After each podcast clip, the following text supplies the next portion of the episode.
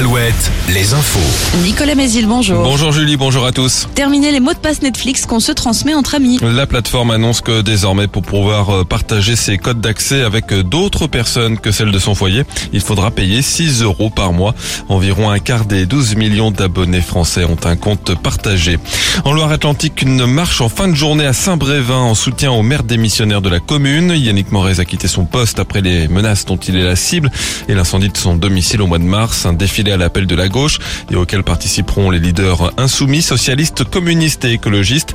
Le maire de Saint-Nazaire, David Samzin, sera par exemple dans le cortège également. Comprend-il la décision de son homologue? On écoute sa réponse. Bien sûr, je la comprends et, et, je la respecte. C'est sa décision. Vous savez, je crois que derrière tout élu, homme ou femme, bah, il y a souvent euh, un conjoint, une conjointe, euh, des enfants, une, une, famille. Et manifestement, Yannick Morez a pris cette décision euh, en conscience avec les membres de sa famille. Même si on ne doit pas être exactement de la même couleur politique, c'est un humaniste. Et c'est quelqu'un qui répondait et qui accompagnait la création de ce CADA.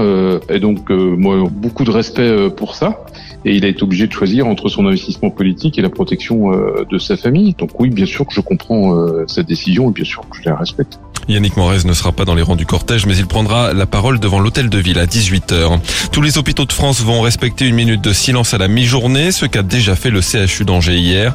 Hommage rendu à l'infirmière du CHU de Reims tuée dans l'hôpital poignardée à mort par un homme de 59 ans. Sept personnes ont été arrêtées pendant le week-end de l'Ascension. Elles sont soupçonnées d'avoir commis près de 80 cambriolages dans l'agglo nantaise, mais aussi en Vendée et dans le Morbihan entre novembre et mars dernier. Une information judiciaire est ouverte pour savoir si d'autres cambriolages leur sont imputables. Si vous empruntez habituellement le pont du Brou qui relie la Vendée à la Charente-Maritime, il va falloir encore patienter avant sa remise en service. L'ouvrage en panne depuis jeudi restera bloqué pendant encore au moins trois semaines. La déviation par Maran est maintenue, une solution loin d'être idéale puisqu'elle provoque de très importants bouchons.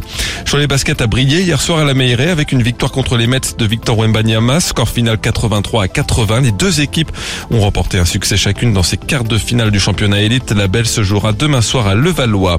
La météo, c'est le retour du plein soleil pour ce mercredi avec encore du vent de nord-est et des maxi entre 20 et 22 degrés. Très bonne matinée à tous sur Alouette. Alouette. Alouette. Le 6-10. Le 6-10. De Nico et Julie. Alouette. Enchantée, je suis Julie, mais où est Nico? Eh bien, il fait de